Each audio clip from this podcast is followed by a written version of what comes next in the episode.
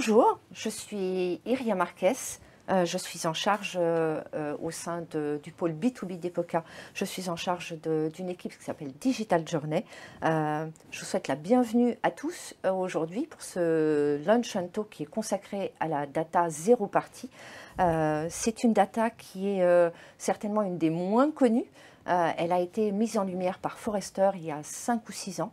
Euh, elle rentre dans la logique du permission marketing, de cette idée euh, euh, qu'on demande de l'information volontaire, on en verra la définition plus précise. dans cette logique de permission marketing, eh bien, c'est une data qui est 100% RGPD et à l'heure actuelle, c'est des sujets qui sont extrêmement importants et, sensibles chez tous les acteurs, B2B comme B2C. Donc c'est important et c'est tranquillisant de savoir que cette donnée, en tout cas, est tout à fait sécurisée. Euh, pour euh, alimenter, pour mettre en lumière euh, et éclairer ce sujet, j'ai avec moi Carole Lecomte. Vous êtes responsable de la communication commerciale chez Aperam. Bonjour Carole. Oui, bonjour Irien. Et nous avons également Antonin Tuya, qui est chef de projet Digital 360 au sein de l'équipe que je dirige, qui est l'équipe Digital Journey. Bonjour. Bonjour Antonin. Euh, donc avant de, donner la parole à Carole qui va témoigner un peu de, ce qu'elle fait en la matière euh, chez, euh, chez Aperam, avec le marketing Aperam, peut-être Antonin, tu peux nous, nous expliquer un peu ce que c'est cette data qui n'est pas forcément très connue et nous en faire une petite définition, un petit éclairage. bien sûr, mais peut-être qu'avant de parler de zéro partie data, je vais d'abord définir les autres types, les autres types de data. Euh, donc on a euh, premièrement euh, la first party data, donc des données qu'on possède en, en, interne via des fichiers commerciaux, via le CRM, via nos bases de données. Ensuite on a la seconde partie data qui est des données qu'on obtient via, via des partenaires qu'on a. et ensuite la third party data, donc des données qu'on va venir acheter via des, gros, via des brokers, via de la l'hygiène gré à gré ou via des opérations ABM. Ensuite, en ce qui concerne la zéro party data, Forrester nous dit que la zéro party data, c'est de la donnée qu'un client partage intentionnellement, de manière proactive, euh, avec une, comment s'appelle, une, euh, avec la marque euh, pour laquelle on travaille. Plusieurs avantages et inconvénients à cette, à cette donnée-là. Donc c'est précis, c'est fiable, c'est de la donnée qui est gratuite, qu'on collecte selon, selon nos besoins. Euh, en revanche, des avantages sur ce point, il faut forcément un win-to-win pour mettre en place euh, ce genre, ce genre d'opération. Euh, et, c'est de la donnée qui est un peu dépendante des envies de, l'internaute s'il a envie de, communiquer avec nous là-dessus. les moyens qu'on peut mettre en place, enfin en, tout cas les questions qu'on peut, qu'on peut apporter euh, pour, pour, récolter ces datas-là. Donc on peut récolter le niveau de satisfaction, la façon dont il souhaite euh, contacter, j'ai envie de recevoir tel type de newsletter euh, ou pas, les intentions d'achat, ce produit m'intéresse, ne m'intéresse pas, ou alors ce type de produit m'intéresse ou non, les centres d'intérêt, les attentes du client, et enfin la relation que la marque souhaite avoir avec, avec, avec, avec l'internaute. Donc une, donnée, une donnée assez riche, même très riche. Hein. Euh, et euh, on l'a bien compris, qui dépend du win-win, euh, qui dépend de ce qu'on peut apporter en échange de la donnée. Exactement. en fait, c'est de, de, la donnée qui ne nous permet pas d'augmenter le nombre de contacts dans la base de données. En revanche, c'est de la donnée qui permet de, de, comment de mieux communiquer avec, avec l'internaute. On parle ici de permission marketing, donc c'est de la donnée qui est respectueuse de la cible puisqu'on lui demande son, son consentement sur le sujet.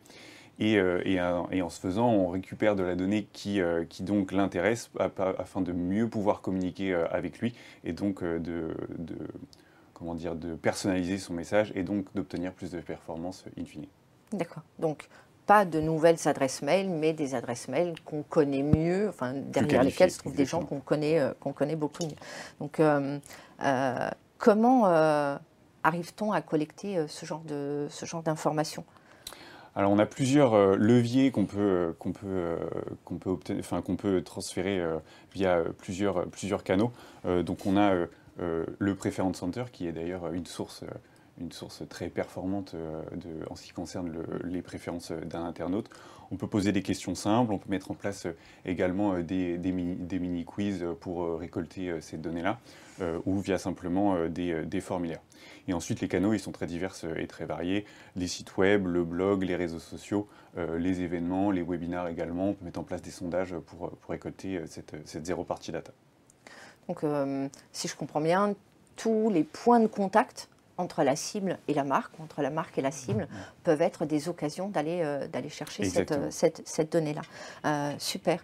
Et donc, euh, Antonin nous citait quelques, quelques exemples euh, on va le voir avec, euh, avec Carole mhm. dans, le, dans le concret, hein, euh, l'exploitation de ces, de ces types d'acquisitions. Mais Carole, avant que, que, vous nous racontiez tout ce que vous faites dans, le, dans l'équipe marketing, quelques mots pour, sur Aperam, qui est peut-être pas la marque la plus connue de notre auditoire, mais qui gagne à être connue.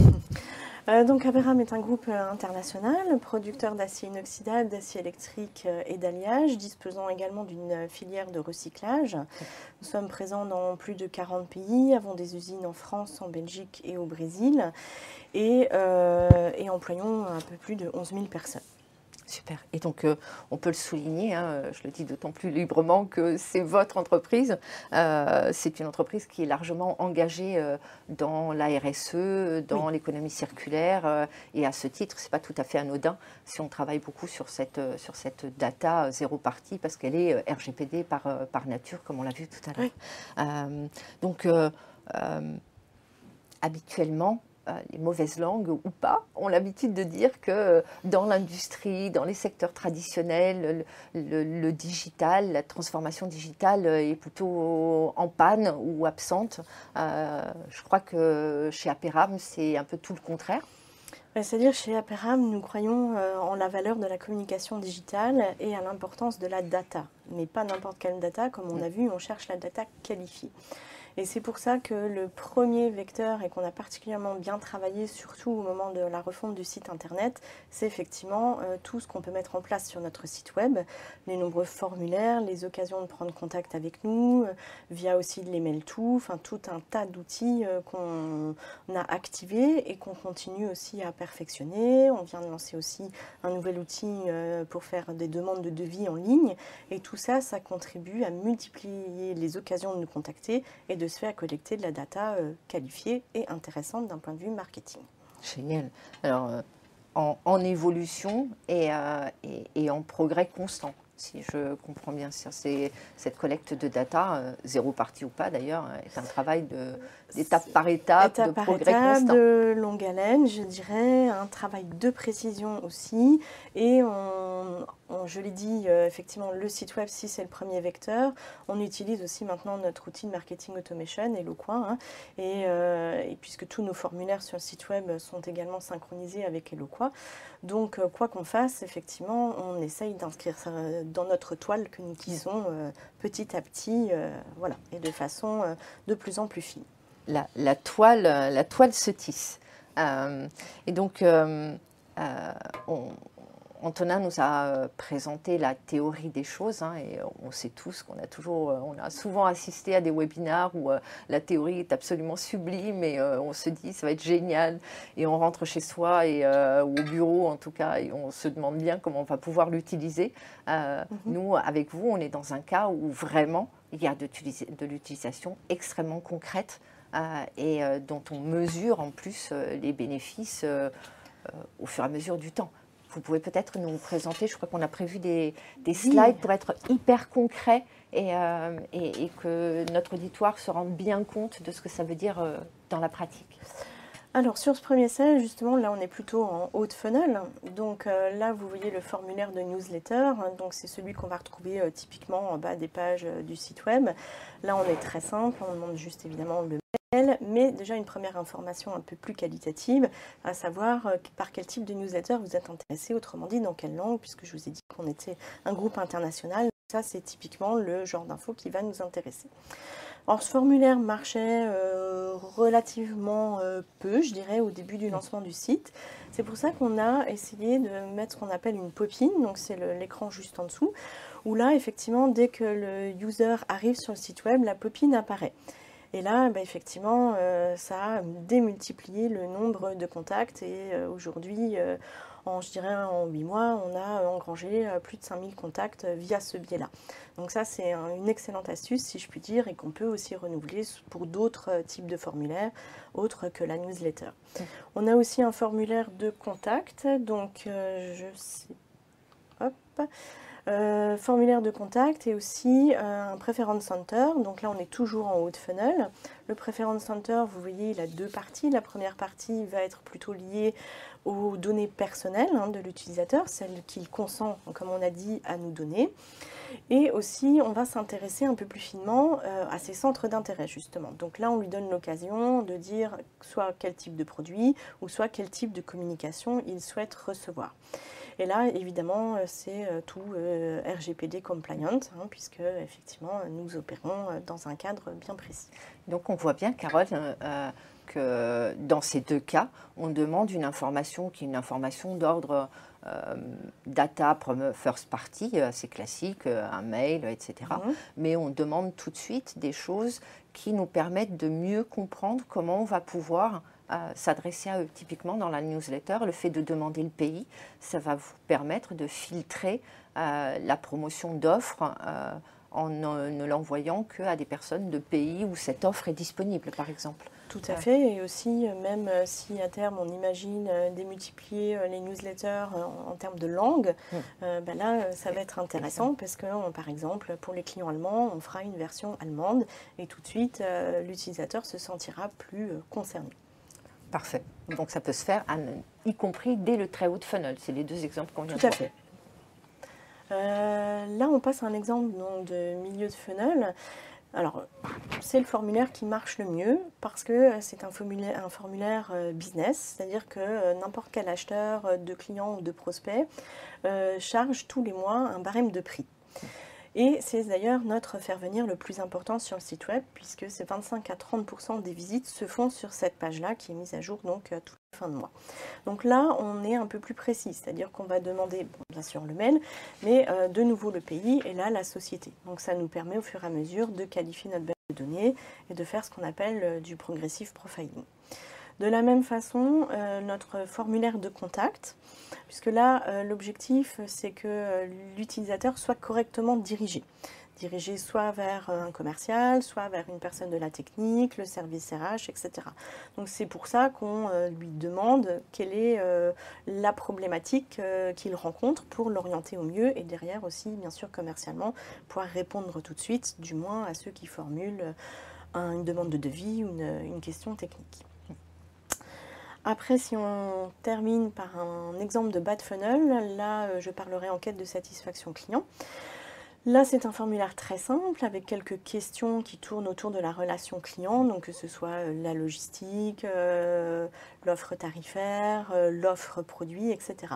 Là, l'idée, c'est aussi à terme d'exploiter les datas qui remontent dans cette enquête pour pouvoir faire des scénarios un peu plus poussés, notamment aller travailler les zones d'insatisfaction et de démontrer à l'utilisateur comment on s'est amélioré euh, sur euh, ces points euh, qu'il percevait comme jusqu'alors faibles et ce qu'on a mis en place, soit en faisant des case des témoignages clients. voilà, on peut après, comme je disais, faire un travail un peu plus précis et répondre aux exigences du client à un moment donné. Les, enquêtes clients sont des enquêtes de satisfaction sont souvent des exercices négligés. Hein, euh, chez nos clients, notamment par crainte un peu qu'ils remontent des choses négatives. Euh, comme vous le dites, c'est c'est pas une chance d'avoir des réponses euh, négatives, enfin des, points, des points, des pain points soulevés, mais c'est une bonne façon de, s'assurer qu'ils sont résolus et qu'ils ne se maintiennent pas derrière le rideau à créer de l'insatisfaction constante. c'est effectivement super, super important. donc là, si je comprends bien, tout au long du parcours finalement de relationnel entre la marque et, euh, et, vos cibles. Mhm. Euh, on a mis euh, quasiment à chaque étape un capteur de, ces informations zéro party data, hein, d'informations quali. mais évidemment, la question qu'on se pose, c'est bien d'avoir le formulaire, mais est-ce que ça remonte? Alors ça remonte si l'utilisateur y trouve un intérêt. Donc typiquement, on l'expliquait, le barème de prix, euh, là, euh, c'est un outil de travail. Donc forcément, euh, le barème de prix, ça va marcher. L'utilisateur va consentir à donner les données. Et il faut dire qu'on a aussi fait cette transformation, puisqu'avant, c'était un formulaire qui était en, open source. Et là, on l'a mis en Getid. Et là, clairement, c'est le plus gros pourvoyeur de contact actuel sur le site. Euh, ne pas oublier de se poser les questions de qu'est-ce qu'on met en open et qu'est-ce qu'on met en gated, parce que ça peut être un, énorme reward euh, à la clé. Euh, très bien, donc on, voit bien que bah, ça, ça, remonte, mais à quel point, en tenant, tu, tu, pilotes un certain nombre de, tableaux de pilotage, justement, pour Carole, mais aussi de façon plus large. Est-ce que, que disent les chiffres? Que disent les chiffres? Euh, oui, en effet, on a mis euh, en place euh, un certain nombre de, tableaux qui remontent de, la donnée de, toutes sortes, donc que ce soit du SEO, du SIA et, de la, et de la donnée de, marketing automation. on observe aujourd'hui des taux de clics et des, et des taux d'ouverture qui sont versus le benchmark ici de Plenzy très supérieurs à, la moyenne, donc 83% pour, euh, pour le taux d'ouverture et, euh, et, 38% pour, euh, pour, le, pour le taux de clic. un petit chiffre également sur le, la génération de leads sur, sur le site web. environ 3,3% des, des, internautes du site web se transforment en lead, une donnée qui, qui n'est pas négligeable. Euh, et donc, euh, oui, effectivement, les chiffres que, que, tu nous donnes sont des chiffres extrêmes. Hein, c'est nos records. C'est nos euh, records sur certains emails. Vos records à Carole et toi, c'est ça, ça. Et on voit bien, alors, juste une petite parenthèse, le, le, référentiel de Pledzi, qu'on mm. aime bien à l'agence, il a pour avantage d'être un référentiel entièrement B2B. Et donc, il est il, évite les de B2C mm. qui faussent, qui faussent la data et mm-hmm. donc on se fie beaucoup à, à, ce chiffre.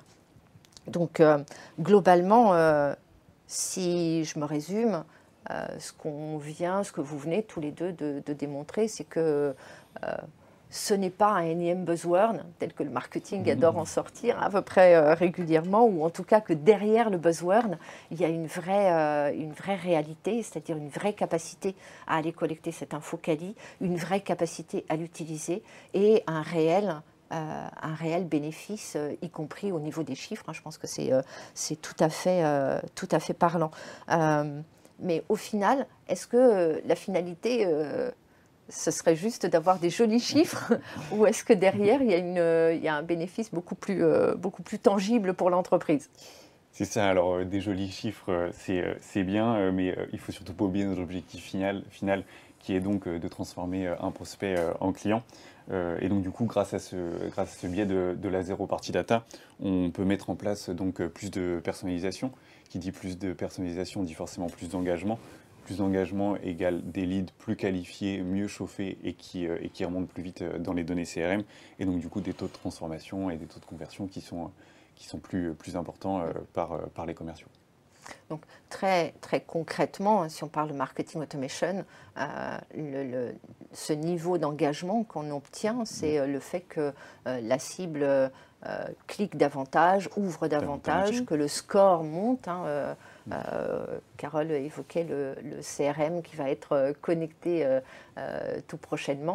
Et donc cette notion de, score hein, qui va nous permettre de mesurer cet engagement et qui va nous permettre de mesurer la promesse d'efficacité ou la promesse de, potentiel de conversion en client de ces leads qui sont euh, au niveau euh, MQL, euh, bah, ce score, il va nous permettre, enfin, il va permettre aux commerciaux de, de, doser leurs efforts et de faire effectivement que bah, un lead va être plus engagé, il va monter en score plus vite et donc il va, il va avoir tendance à arriver plus vite sur les genoux des commerciaux. Hein on le, on, le voit, et donc euh, arriver aussi plus vite sur les genoux des commerciaux avec une promesse de, de, chance de conversion qui sera, euh, qui sera au-dessus. il faudrait qu'on fasse un petit webinar sur, euh, sur les performances de cette mécanique-là dès que ce sera mis en place et qu'on aura un petit peu, un petit peu d'historique. Carole, vous, de votre côté, en termes d'exploitation, est-ce que vous confirmez cette promesse de boucle qu'on voit là? Euh, oui, tout à fait. Ça veut dire aussi qu'il faut qu'on travaille euh, encore plus finement et de façon beaucoup plus précise au niveau du ciblage. C'est ce qu'on fait avec cet exemple euh, qu'on a là, qui est un exemple de milieu de, funnel. ce sont les deux derniers scénarios qu'on a mis en place, qui sont les scénarios d'offres spécifiques, offres spécifiques produits commerciales et offres sur un pays bien, bien défini. Et là, on s'est dit, bah, tiens, c'est l'occasion d'encore mieux connaître euh, notre cible. Et donc, euh, nous avons mis en place un questionnaire, en fait, avec euh, une, une, ou deux questions. Et d'ailleurs, la réponse à la première question induit la seconde question. Donc, il y a aussi une notion de data intelligence derrière. Et là, ça nous permet directement de qualifier notre cible. Est-ce que cette cible est intéressée par cette offre? Si c'est non, ben, on va arrêter de discuter euh, sur euh, ce sujet-là. Si c'est oui ou au contraire, si ce n'est pas rempli, hein, parce que c'est quand même la majorité des cas, euh, là, on va continuer notre scénario. En revanche, comme vous disiez, c'est là où les commerciaux ont un rôle à jouer, puisqu'ils vont contacter en priorité, évidemment, les cibles qui ont répondu oui, cette offre m'intéresse. Donc là, typiquement, on est dans un lead show, et donc il faut le travailler sans plus tarder. Une façon de finalement bypasser la phase de chauffe classique qui est euh, encore des emails, encore des clics, mm. encore des ouvertures. donc, euh, pour résumer, on fait un email ou un scénario dans lequel il y a une landing page qui dit Est-ce que vous êtes intéressé par mon offre? Cash, franc. Mm-hmm. Oui. Ah, voilà. C'est la première fois qu'on le faisait, donc du coup on a testé et on voit qu'effectivement euh, les clients ou mm-hmm. les prospects répondent. Donc euh, pour nous, bah, c'est Ça montre tout le, euh, tout le relationnel, toute la stratégie relationnelle entre une marque et ses cibles, qui est qu'au final, nous on le voit bien comme B2C. Hein, euh, quand on nous demande notre avis et qu'on se dit on me le demande parce qu'on va faire quelque chose en retour, les clients, ils ne sont pas dupes, les prospects, ils ne sont pas dupes. Hein. Si je dis que je suis intéressé, c'est parce qu'on va m'envoyer d'autres informations. Mais je suis prêt à dire que je suis intéressé parce que j'ai la possibilité de dire que je ne le suis pas. Euh, et ça fonctionne en, B2B, euh, en B2B également, on vient de le prouver. Mm. Euh, je pense que c'est certainement une astuce qu'on va, ou un, levier qu'on va, vous allez développer avec Antonin davantage. Super. C'est vraiment un cas très, très spécifique parce que je pense que la plupart de nos, de nos auditeurs n'y penseraient pas ou, auraient des réticences à le faire. Il y a un moment, cette, cette, relation franche, elle est, elle est plutôt, elle est plutôt bénéfique pour la relation et pour, le, euh, et pour les sales au final.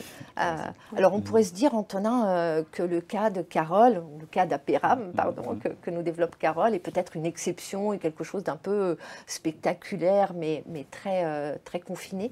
En réalité, les, les, projets qu'on gère à l'agence présentent à peu près le même, les mêmes caractéristiques. Oui, en effet, on essaie de, de mettre en place euh, la zéro partie data pour, pour, pour l'ensemble de, nos clients. Aujourd'hui, euh, un, cas, un cas récent pour, pour un client euh, qui travaille dans l'industrie pharmaceutique qui obtenait des taux, d'ouverture aux alentours de, de 6% sur, enfin, habituellement.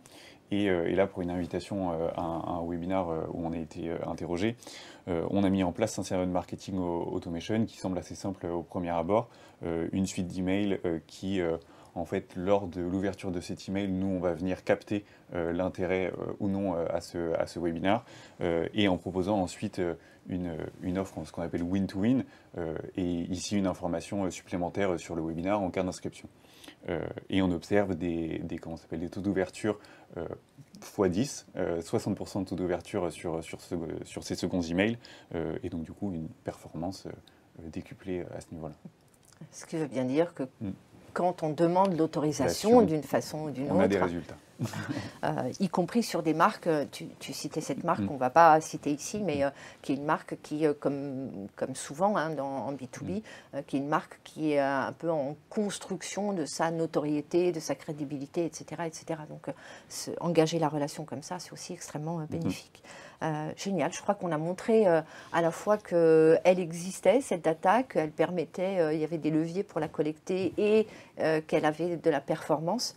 Carole, aujourd'hui, vos, vos, ambitions pour l'avenir avec cette data? Je dirais que l'ambition est relativement claire, c'est de multiplier les opportunités de prise de contact Et ça veut dire aussi délivrer des contenus suffisamment intéressants, des scénarios bien ciblés, avec une succession de mails ayant une certaine logique, apportant de la valeur ajoutée et répondant au centre d'intérêt des utilisateurs. Effectivement, ça pose aussi la question du contenu. Ce win-win que vous évoquiez tous les deux, euh, il, y a, quelque chose à apporter de gagnant pour la cible ou qui le, fait grandir. Euh, Antonin, euh, des perspectives d'utilisation de, la data zéro partie autres, là on a vu beaucoup d'exploitation à visée commerciale, hein, faire passer les leads de MQL globalement à SQL et à opportunité. Est-ce qu'on peut l'utiliser pour d'autres choses? Oui, on observe en ce moment dans le, dans, le, milieu de l'industrie euh, que les clients ont de plus en plus de problématiques autour des sujets euh, RSE et, économie circulaire. L'objectif pour nous, c'est justement bah, d'essayer de mettre en place cette zéro partie data sur, ce, genre de, problématiques et donc du coup d'essayer d'aller toucher des cibles soit très intéressées, soit moyennement intéressées, pour essayer bah, justement de capter des débuts d'intérêt et pour ensuite essayer d'adresser directement le, bon message euh, aux personnes qui, euh, qui du coup, euh, montrent de l'intérêt c'est un levier de, stratégie relationnelle, donc quel que soit le sujet, c'est opportun, y, compris, y compris sur des sujets branding, purement branding. le mot de la fin, si tu devais... si je devais résumer, un petit peu nos objectifs, pour moi, le, la zéro partie data, c'est de devenir un, un réel réflexe en marketing, essayer de multiplier les leviers. ça peut être très très simple, hein, mettre des questions euh, en place sur les, sur, sur les formulaires, dans nos scénarios marketing automation, on l'a vu là, sur le site. Une question ici Exactement. ou là. Euh, et également euh, d'essayer de sortir un petit peu de, de cette zéro partie data à données uniquement commerciales. Donc là, je citais le, la partie RSE, mais on peut également penser, des, des, des, penser cette zéro partie data dans d'autres domaines, par exemple des domaines dans le, dans le, dans le, dans le corporate, dans l'environnement. Euh, et, euh, et, dans euh, la communication interne ou encore, pourquoi pas, le recrutement.